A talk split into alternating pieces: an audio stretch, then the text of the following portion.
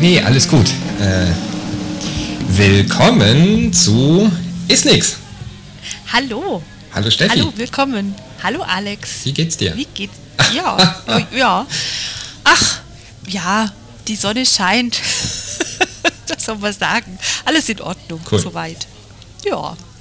Ich hoffe, Doch, dass unseren Zuhörerinnen und Zuhörern bei der letzten Folge aufgefallen ist, dass die Tonqualität deiner Tonspur viel besser geworden ist, weil du ein neues Mikro verwendest. Absolut. Und die Stimme Ja, doch so wichtig ist für uns Logos. genau. Und man jetzt nicht extra besonders laut sprechen muss, sondern man einfach ein Knöpfle drehen kann und dadurch die Stimme lauter wird. Ja, ein Knöpfchen. Herrlich. Herrlich. Auch Dialekt ist wichtig. Oh ja, absolut. Ich habe äh, gerade, weil äh, ich bin ja mehr so der akustisch veranlagte Typ. Ich mag nicht so gerne lesen, ich mag lieber Hörbücher, aber natürlich mag ich auch gerne schauen. Und ähm, ich habe auf Netflix eine neue Serie entdeckt. Ähm, Was österreichisches diesmal. Ähm, Braunschlag. Eine Aha. absolut coole Serie aus dem Jahre 2011 oder 2012 vom ORF, ähm, die so sarkastisch und ironisch ist, das ist unglaublich. Also die ist wirklich, wirklich, wirklich gut. Das hört sich gut an. Wie man das in Österreich erwartet, spielt halt oft, spielt's halt oft in einem Keller. ja, ähm, okay, nein. Ähm, Scherz. Okay. Ähm, spielt tatsächlich viel in einem Keller, aber ähm, das, das, das ist wirklich eine schöne, eine schöne, ja, Serie. Gut, Netflix. Nein, wir wollen Um über mal- was anderes reden. Naja, quasi auch sowas wie Netflix. Also im Nur- weitesten Sinne. Nur besser. Nein? Nur besser? Ja. Schluckiger. Quasi. Ja, genau. Also schon Serien, absolut. Ähm, also Sachen, die sich wiederholen mit neuem Inhalt, also die weitergehen. Genau. Ähm, Ja, ja, aber ja. eben tatsächlich dysphagiologisch. Wir haben das, glaube ich, schon mal angeschnitten, dass Mhm. es äh, neben, sagen wir, einem Also- bekannten sozialen Netzwerk ähm, mit einem blauen Logo oder einem blauen Balken im oberen Bildschirmrand auch noch andere ähm, Webseiten gibt, wo man sich austauschen kann, wo man Informationen finden kann und so weiter. Mhm. Und äh, darüber können wir heute mal ein bisschen reden. Das wäre ganz großartig, genau. Also so ein bisschen Alternativen ähm, zur Wissensgenerierung oder Wissenserweiterung oder Horizonterweiterung oder ähm, Netzwerken. Kommunikation im weitesten Sinne. Netzwerken. Netzwerken, Ja. genau. Austausch im Bereich der Dysphagie. Wir- Wir, hatten es, glaube ich, ja- auch schon mal über digitale Medien. Wir haben uns auch schon mal unterhalten, wie kann man denn eigentlich, ja, wie kommt man an Wissen? Ähm, abseits von den traditionellen Recherchewegen über ganz klassische PubMed-Suche oder was auch immer, sondern was vielleicht ein bisschen innovativer, schneller, zusammengefasster oder so sein kann. Und ähm, ich merke in meinem fortgeschrittenen Alter, dass ich da durchaus schon an meine Grenzen komme, wenn es darum geht, Schritt zu halten mit der Entwicklung äh, von verschiedenen neuen, also wobei die, die, die ähm, Inhalte oder beziehungsweise die äh, Tools als solche sind ja nicht neu, nur ich habe mich damit noch nicht so wirklich intensiv und lange beschäftigt.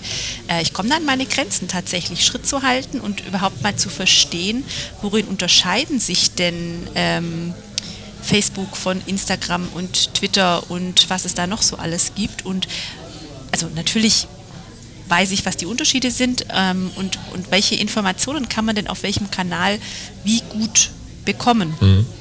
Und ähm, da ich ja das große Vergnügen habe, mit äh, dem nerdigsten Dysphagie-Nerd hier zu sprechen zu dürfen, muss ich doch diese, ich, ja, Will ja, ich keine Ahnung. Muss ich mal, muss ich mal diese Kompetenz ähm, abgreifen und das auf die Dysphagie bezogen von dir als Nachhilfe bekommen. Nee, wir machen das anders. Ähm, also Okay. danke für die Blumen, aber ähm, meine Idee, warum wir zu diesem Thema gekommen sind, ist eher, dass ich gestern zufällig, wie so oft, auf Instagram unterwegs war und Mhm. was mir noch nie passiert ist, ähm, also doch, dass ich da unterwegs bin, ist mir schon oft passiert, das bin ich viel, aber was mir noch nie passiert ist, ist mir gestern passiert, nämlich ich habe dein Konterfei in Bewegtbild ähm, quasi in meiner Timeline gehabt und In guter Tonqualität. na, Moment, warte. Normalerweise habe ich den Ton aus. Und es gibt bisher nur einen einzigen Instagram-Account, bei dem ich den Ton einschalte. Und das ist Ianessa Hambert. Seit gestern gibt es zwei. Ah, ähm, okay. nämlich noch muss, dein Dysphagie muss man das online. Denn, muss man das denn muss man das denn aktiv anschalten? Nee, man kann es aber ausschalten, dass man es erst wieder ah. aktiv einschalten muss.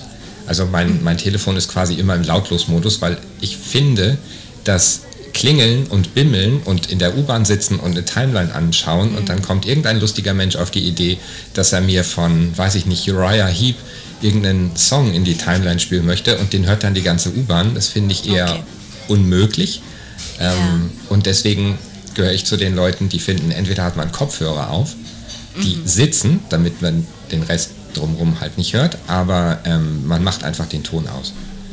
Okay. Und wenn man ihn explizit haben möchte, kann man auf dieses kleine Symbol klicken, dann geht der Ton für diesen einen Beitrag an. Und Janessa okay. Hambert und du, ihr seid die beiden, die jetzt mit Ton in meiner Timeline sind. Aber dass ich überhaupt ein Konterfei auf mhm. Instagram gefunden habe mit deiner neuen Variante der Dysphagie-Frage- und Antwortgeschichte ähm, passend zu eurem Buch, finde ich ziemlich grandios.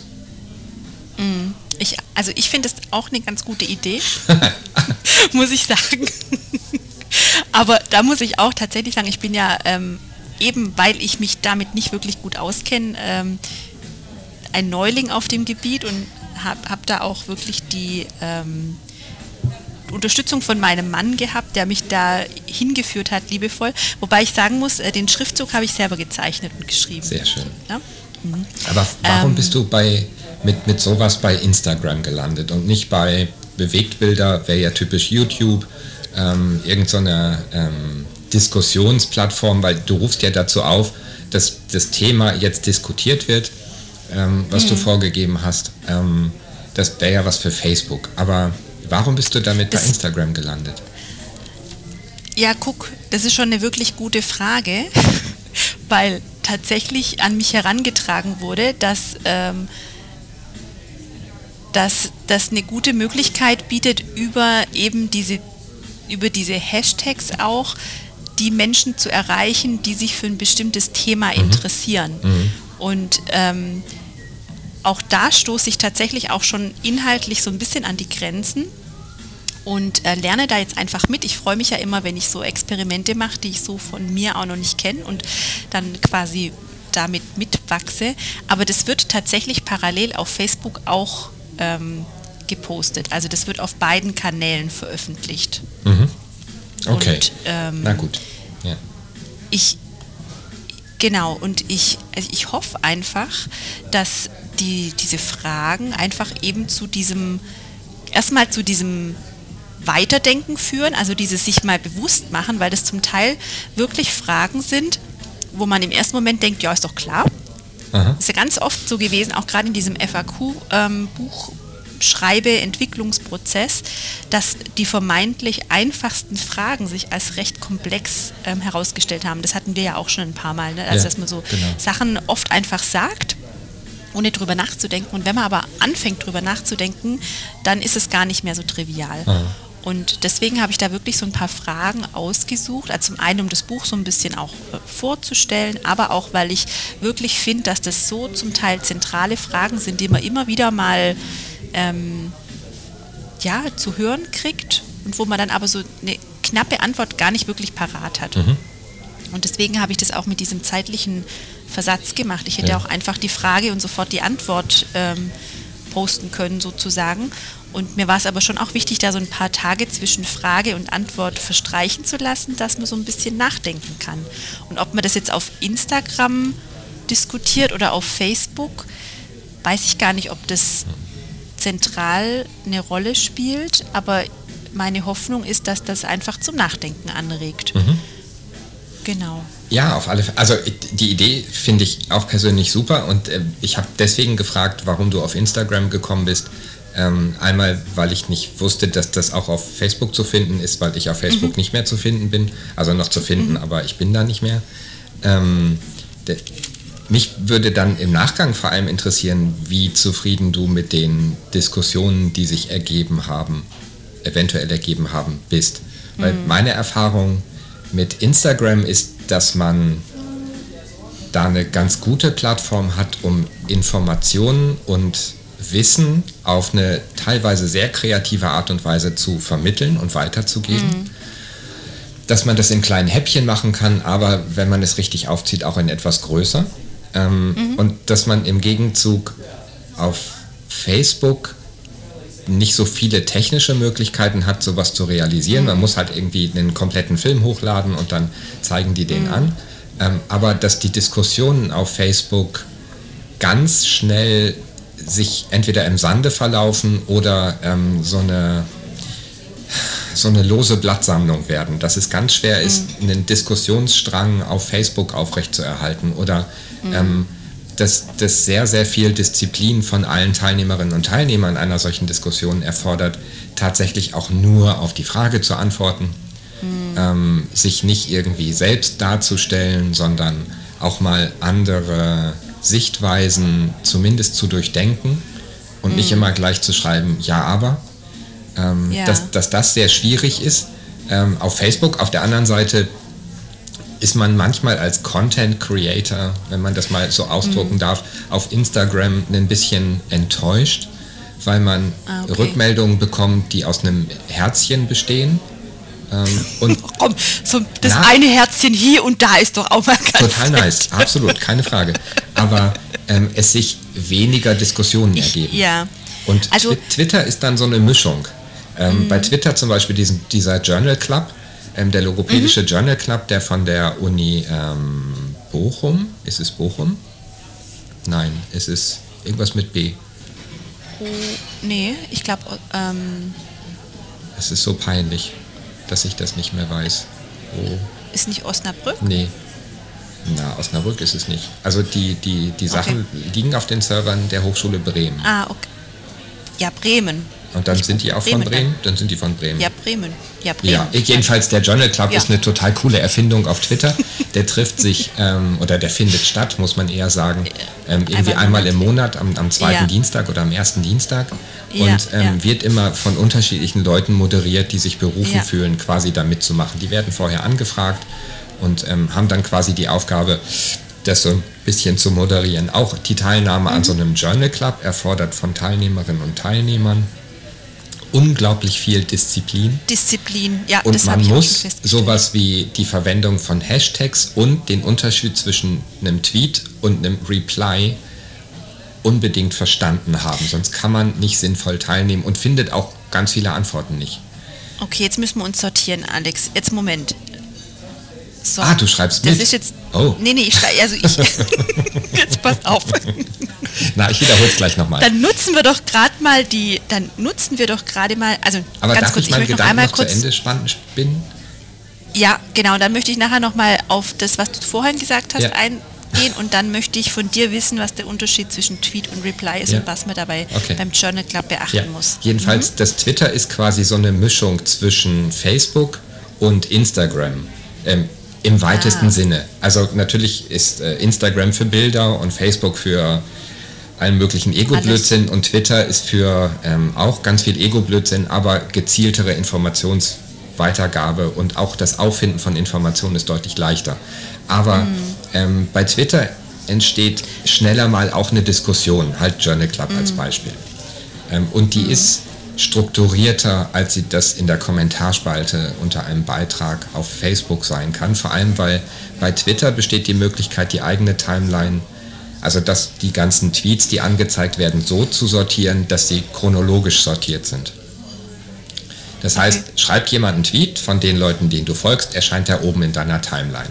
Schreibt irgendjemand mhm. anders, erscheint er darunter und so weiter. Aber Replies zu diesen einzelnen Tweets werden direkt darunter angezeigt unter den jeweiligen Beiträgen.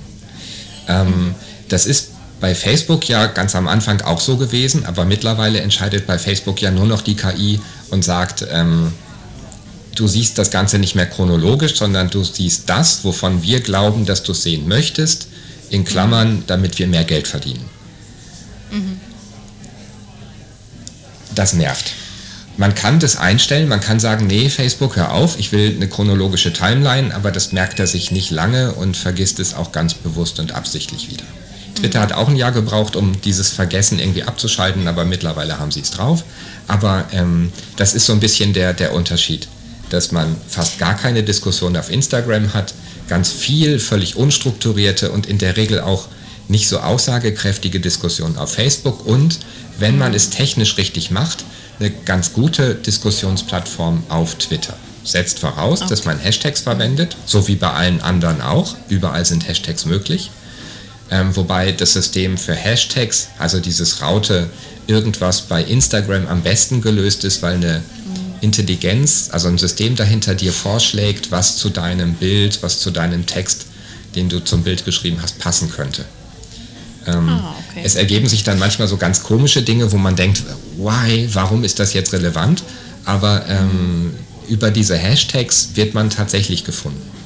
Und ich glaube, okay. dass wenn wir lange genug die, die wir für Instagram logopädischen, dysphagiologischen Content erstellen, uns darauf einigen, bestimmte Hashtags immer zu verwenden, wie Dysphagie, mhm. Dysphagia oder was auch immer, dass das mhm. dann auch dafür sorgt, dass das eher ähm, relevant und gefunden wird.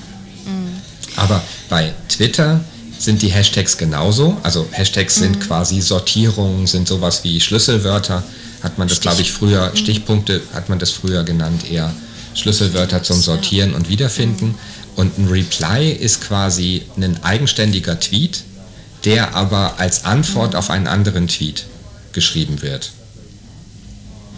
Also wenn, wenn ich jetzt was twittere und darunter ist dann so ein Pfeil ähm, nach links für Antworten, ähm, du da draufklickst und dann irgendwas da reinschreibst, schreibst du eine Reply, also eine Antwort mhm. auf meinen Tweet. Und diese, diesen Tweet, den du dann verschickst, können nur die Leute lesen, die uns beiden folgen.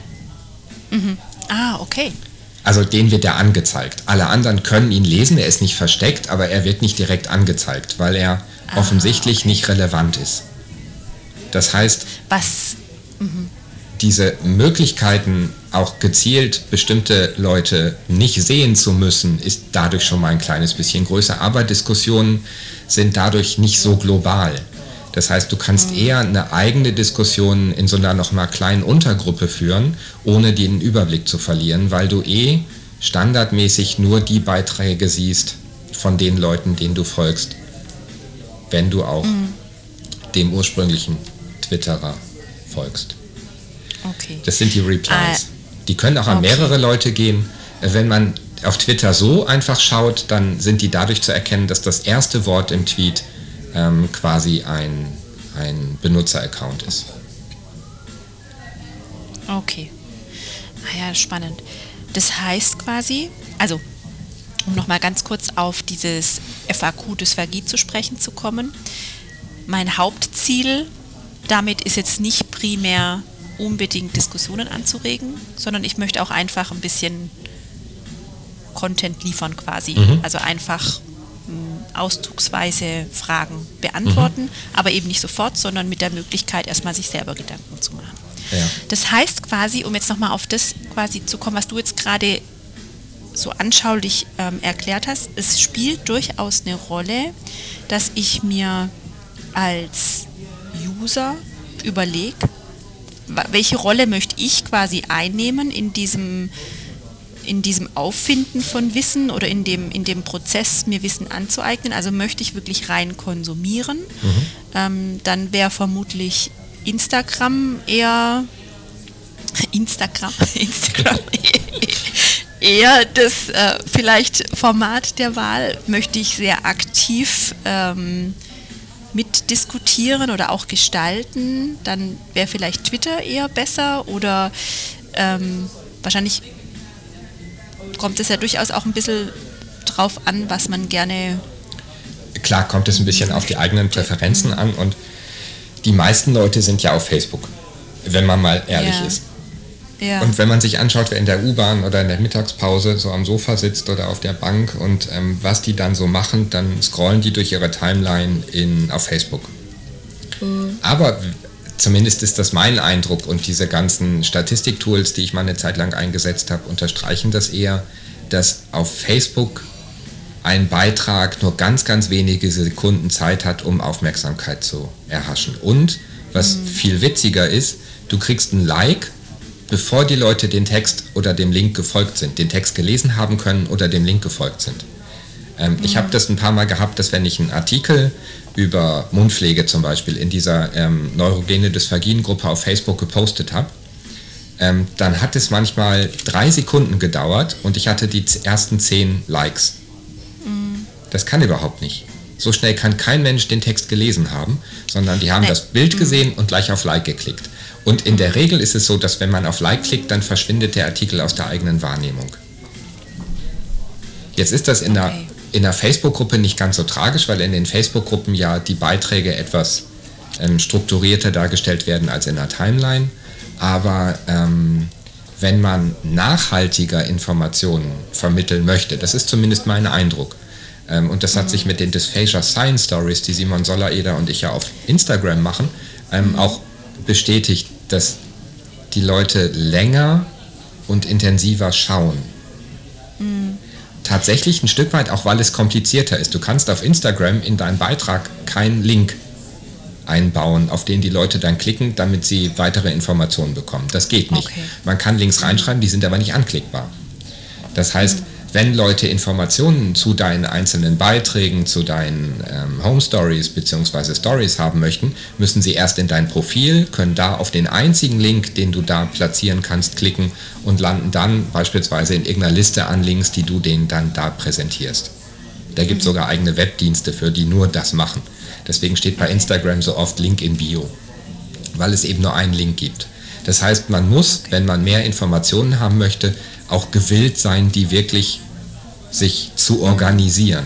Und die, die das okay. tun, machen das so bewusst, dass man davon ausgehen kann, dass die diese Informationen auch wirklich haben wollten. Die landen also mhm. eher auf fruchtbarem Boden, als wenn du mhm. einen Artikel, den du irgendwo gefunden hast, bei Facebook in die Gruppe schmeißt, dann laden sich alle mhm. sofort den Volltext runter und der landet im, im Download-Ordner. Und ähm, ich will jetzt nicht böse sein, aber ich glaube, nur 30 Prozent der Leute lesen das dann auch. Mhm. Weil die Rankommensschwelle so niedrig ist. Das, mhm. das ist immer gar nicht gut. Je, je aufwendiger es ist, ein Essen zuzubereiten, ähm, desto besser schmeckt es hinterher. Ja, bis auf weniger Ausnahmen. Das würde ich jetzt nicht so pauschal sagen. Schlechter Vergleich, schlechter Vergleich. Aber wenn du hinter einem, hinter einem, hinter einer bestimmten Eiskugel mit einem bestimmten Geschmack lange mhm. hinterher gerannt bist, dann weißt du sie eher zu würdigen, als wenn du mhm. ähm, an der nächsten Ecke ähm, dann auf eine andere Geschmacksrichtung. Egal. Also, mhm. der langen ja, Rede, kurzer ich glaub, Sinn. Ich glaube, dass man gute Möglichkeiten hat, über Hashtags auf Instagram und auf Twitter Informationen zu finden, wenn man sie denn suchen mhm. möchte. Und dass, wenn man sich eher dem Zufall hingibt, dass man dann auf Facebook ganz, gut, auf, ganz gut aufgehoben ist. Und wenn man das bei Ianessa Hambert sich anschaut, ähm, die hat eine ganz lustige Publikationskette. Mhm. Die postet den Großteil ihrer Videos als erstes auf Instagram. Und man kann Instagram so einstellen, dass automatisch alles das, was man postet, auch auf Twitter gespült wird. Und genau so sieht es auch aus. Es sind exakt die gleichen Texte mit den gleichen Hashtags. Das heißt, mhm. sie postet auf Instagram, das füllt automatisch ihr Twitter-Account ähm, und auf Facebook landen die Filme, Bilder mhm. dann auch. Aber mhm. die meisten Interaktionen damit, glaube ich, bekommt sie tatsächlich über Instagram. Das heißt, wir sind ja wieder, also ganz übergeordnet bei diesem Thema der Wissenschaftskommunikation. Da mhm. haben wir mhm. uns ja schon mal drüber unterhalten eigentlich, gell? Und, und, und du bist ja auf allen Kanälen ähnlich, also jetzt außer Facebook Ist, vielleicht, ja. aber, zum, aber zumindest hast Erfahrung nicht nur als Rezipient auf allen Kanälen, sondern auch wirklich als ähm, als Bereitsteller von verschiedenen Informationen. Mhm. Und das würde ja aber auch bedeuten, dass es für die, ich meine, für die Ersteller ist es ja natürlich durchaus einfacher, da mal eben einen Link zu einer Studie irgendwo reinzuhauen mhm. und zu sagen, ach ja, hier spannend, lest es euch mal durch, mhm. wie wirklich zu überlegen, okay, wie kann ich jetzt den Inhalt, den ich von einer bestimmten Studie, von einem Kongress, von was auch immer habe, aufbereiten, ja. dass es die, ähm, diejenigen, die sich mit diesem Thema beschäftigen mögen, ähm, leicht konsumieren können, aber dass es trotzdem ähm, objektiv bleibt, dass es trotzdem vielleicht auch zum Nachdenken anregt. Das ist ja schon auch eine Herausforderung, ne? weil wir Klar. wollen ja tatsächlich nicht einfach nur plakativ irgendwie ein Statement rausgreifen oder vielleicht will man das auch mal bewusst so setzen, aber ähm, ich meine, die Verantwortung, die Verantwortung ist ja dann trotzdem da, ähm, dieses kritische Denken nicht komplett mhm. ähm, zu vernachlässigen. Ja, Wobei diese Verantwortung ja eigentlich, eigentlich, und ich sage das bewusst so betont, bei jedem Endverbraucher ja immer liegt. Egal, ob ich eine Studie lese, ja. egal, ob ich irgendwie ein Video mir angucke oder was auch immer. Ja, ja klar. Ja. Aber wie, wie geht man damit um? Also auch da haben wir schon, haben wir ja schon mal drüber gesprochen, warum wir beide ist nichts machen. Weil ja. dieses sich mit einem Thema auseinandersetzen, ähm, jetzt mal für mich ganz persönlich unglaublich viel Erfahrung, viel Wissen und viel ähm, Grundlage für Entscheidungen bringt. Also allein mhm. sich auf ein Thema vorzubereiten, hilft mir dabei, mein, äh, mein Horizont zu erweitern. Mhm. Ähm, eine Studie oder irgendeinen Artikel bei Facebook in das äh, Publizierenfeld zu schmeißen, ist keine kreative Tätigkeit. Das ist äh, leichter als den Deckel eines Mistkübels aufzumachen und das Altpapier loszuwerden. Das ist also mehr oder weniger ja, logoröisches Loswerden von Informationen mit welchem Ziel auch immer. Wenn man bewusst halt nur schnell Informationen streuen möchte, funktioniert das möglicherweise ganz gut. In Klammern, die Frage ist, wie fruchtbar der Boden ist, auf den dieser Link dann fällt, ob den Leute wirklich finden, ob der denen angezeigt wird, für die er gedacht ist, weil das wird es in der Regel nur, wenn man dafür bezahlt. Ähm, mhm. Bei Instagram ist es so, dass du dir kreative Gedanken darüber machen musst, wie gestalte ich das Bild, welche Informationen packe ich in das Bild oder in die Story. Ähm, du mhm. erschaffst quasi ein Werk, das Informationen transportiert, die du weitergeben möchtest. Und das wird einmal einen positiven Effekt haben, weil du das gestalten musst, also einen positiven mhm. Effekt für dich. Das wird einen positiven Effekt für Instagram haben, weil die cooles Bild bekommen. Aber das Aufnehmen von Informationen, die visuell so aufbereitet sind, wird für die Userinnen und User auf Instagram auch einen positiven Effekt haben, weil die sich mhm. ähm, nochmal mehr auf einer etwas abstrakteren Ebene auch mit dem Thema auseinandersetzen müssen oder ähm, sich mal für zwei Minuten ein Video anschauen müssen oder eine Animation oder whatever. Mhm. Ähm, Twitter ist wieder so ein Ding das, dazwischen. Das ist du kannst da einfach einen Link ähm, raushauen und dann erscheint halt einfach nur ein Link. Das heißt, mhm. Ja? Ja. Aber genau, ähm, du kannst halt mhm. du kannst halt auch etwas längere Texte schreiben, wenn du möchtest und die mhm. mit Hashtags und mit Links und so ähm, erweitern. Also auch kreativ sein. Weniger mit Bild, mhm. dafür mehr mit Text. Mhm. Also Insta und Twitter sind kreativ, Facebook ist für die Unkreativen. Wie ist denn das mit bei, ähm, bei euren Science Stories? Also weil du jetzt gerade schon auch ges ges gesagt hast, diese Stories, was, was ist das Besonderes? Also wenn man, wenn man so eine Story mhm. macht, ihr habt da ja mhm. immer so verschiedene Bilder oder verschiedene, ja, genau.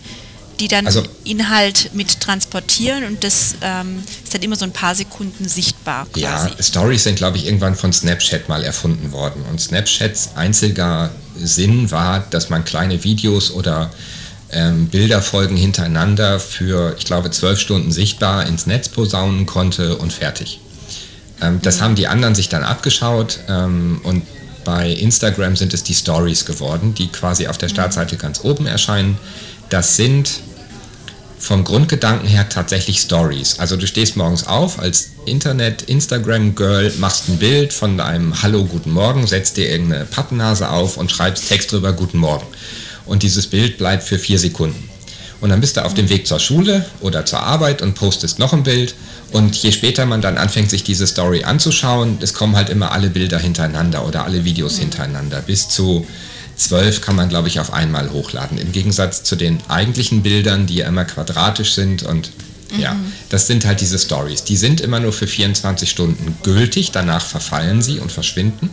Man kann sie aber in den Highlights im eigenen Profil speichern. Und was Simon und ich jetzt mhm. gemacht haben, ist, dass wir gesagt haben, wir wollen gar keine Bilder quasi in den Instagram-Feed hochladen, sondern wir nutzen diese Stories wie irgendwelche Celebrity-C-Promis, ähm, um aus unserem Leben zu berichten. Aber eben aus unserem wissenschaftlich-therapeutischen Leben. Also wir suchen mhm. uns für jede Story, und wir nennen das dann Dysphagia Science Stories, ähm, für unsere Story irgendein Thema raus. Das letzte war zum Beispiel die Lippen und machen ja. in einer Bilderfolge von 12 oder 15, manchmal auch 20 Bildern ähm, alles das hinein, was uns zu dem Thema wissenschaftlich-therapeutisch unter die Augen gekommen ist, stellen also Studien mhm. vor, aber halt jeweils mit dem Hintergedanken so ein Bild für, für ungefähr vier Sekunden angezeigt. Das heißt viel mehr als sechs oder sieben Wörter und eine kleine Grafik mhm. ist nicht drin.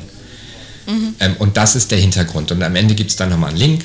Ähm, und irgendwie, das kommt ganz gut an. Wir haben irgendwie 700 Follower, die ähm, quasi im, im 14-tägigen Rhythmus, 14-täglichen Rhythmus unsere Stories sich anschauen. Ähm, ja, das macht Spaß, die zu erstellen. Es ist irre mühsam, mhm. weil dieses äh, sich konzentrieren auf das konzentrierte Wesentliche, ja. es ist noch mal schlimmer, als wenn man irgendein Schaubild oder irgendeine Flipchart oder so gestaltet, sondern man hat ja. halt wirklich nur diesen ganz kleinen Rahmen und ja. äh, diese Zeitvorgabe. Ähm, und das ist ziemlich anspruchsvoll, aber mir bringt es viele Informationen noch mal näher, weil ich sie noch mal intensiver bearbeite und die Rückmeldungen, die wir bekommen, sind nice. Mhm. Ja, und also ich glaube tatsächlich, dass das vom, vom Erstellen her gar nicht so verkehrt ist. Also ich glaube, ich könnte mir das auch vorstellen, das wäre eigentlich auch ein super didaktisches Mittel, mhm. ja. also ja, ja, genau. Themen wirklich aufzu, aufzubereiten. Ähm, und das heißt aber quasi, wenn ich mich, wenn ich diese ganzen Kanäle nutzen will, dann gibt es ja noch sowas wie TikTok oder sowas, da haben wir jetzt noch gar nicht drüber mhm. gesprochen.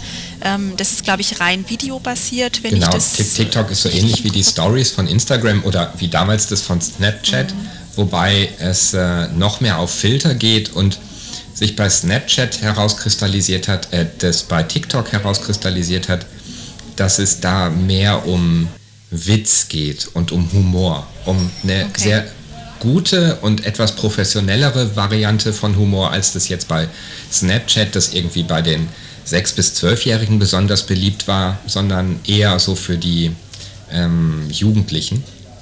Mhm. Ähm, da bin ich mir noch nicht sicher, ob genug Logopädinnen mhm. und Logopäden da unterwegs sind. Bei Instagram weiß ich, sind viele. Ähm, weil alle logopädischen Praxen haben, haben einen Instagram-Account. Mhm. Die haben auch alle einen Facebook-Account, aber auf Facebook sind die immer alle privat. Aber ich mhm. will nicht mit Anneliese Müller diskutieren, sondern ich will mit der Logopädin Frau Müller diskutieren. Und mhm. die erreiche ich, glaube ich, nach meiner Erfahrung tatsächlich am ehesten seit mhm. anderthalb Jahren oder so auf Instagram.